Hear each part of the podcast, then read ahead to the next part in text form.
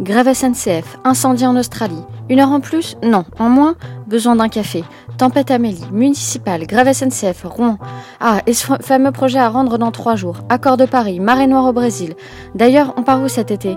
Et voilà, on enlève à peine le déguisement d'Halloween qu'il est déjà l'heure d'acheter la bûche de Noël. Et ma réunion de 16 heures, mais où est passé ce fichu dossier que j'avais dans les mains? Pas facile de venir au travail avec ces émotions. Si elles peuvent nous rendre plus performants et plus créatifs, attention à ne pas se laisser submerger sans non plus les refouler. Et alors qu'on doit gérer les nôtres, il faut aussi faire attention à celles des autres. Vous découvrirez cette semaine dans votre weekly comment bien les accueillir en entreprise et comment s'y adapter. En attendant, faites le vide dans votre tête, profitez de votre newsletter préférée autour d'un bon café, respirez un bon coup, vous l'avez bien mérité. Bonne weekly HR et bon week-end.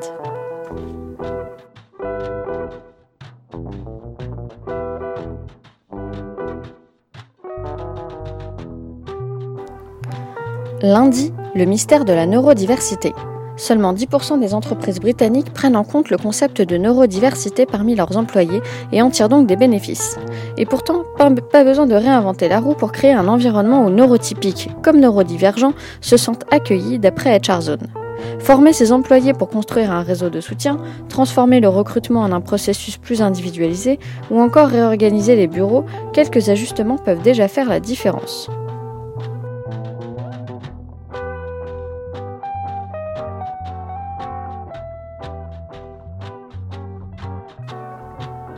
Mardi, place aux émotions.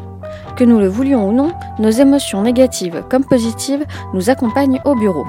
Alors que les entreprises se tournent vers des nouveaux modes de gestion de projet dans lesquels la collaboration est essentielle, Madines nous montre qu'il incombe en partie aux managers de pouvoir comprendre les émotions des collaborateurs et de s'y adapter. Contagieuses, elles peuvent être facteurs de motivation comme de défaitisme. Alors n'attendez plus et faites preuve d'agilité émotionnelle.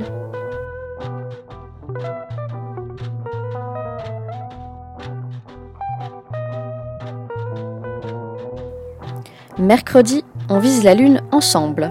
Selon une étude relayée par la HBR en 2018, 9 personnes sur 10 sont prêtes à voir leur salaire réduire pour occuper un poste ayant du sens.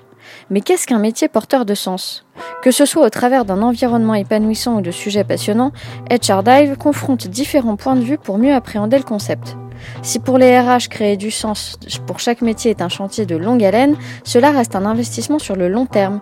Les collaborateurs seront plus motivés, moins absents et plus épanouis. Tout le monde y gagne.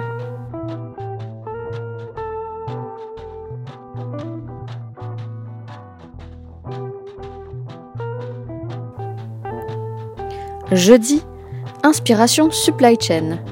Le manager peut-il s'inspirer de la supply chain? C'est bien ce qu'affirment les échos, dans la mesure où les principes qui garantissent la fluidité de la supply chain s'appliquent parfaitement au management. Par exemple, pour le bien de la fluidité en supply chain, on réduit le stockage, c'est-à-dire l'immobilité, au maximum. En management, cela se traduirait par le principe de mobilité des acteurs. Si chacun a besoin de stabilité dans un monde en mouvement, il faut trouver pour chaque collaborateur le bon équilibre en fonction de la capacité à chacun de changer. Les managers, nouveaux gymnastes équilibristes?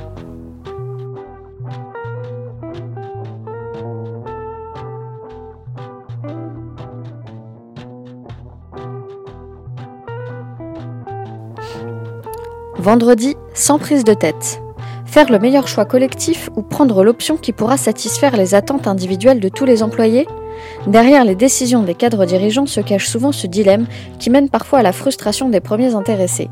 La HBR en est consciente et propose, plutôt que de culpabiliser, de mieux choisir ses combats quand on est senior leader. Un plan d'action se dessine autour de trois notions maîtresses. Le sens d'abord, apporté et expliqué au sein de l'entreprise. La responsabilisation ensuite, à donner aux équipes pour faire véritablement bouger les lignes. Et enfin, leur exposition, à promouvoir sans modération.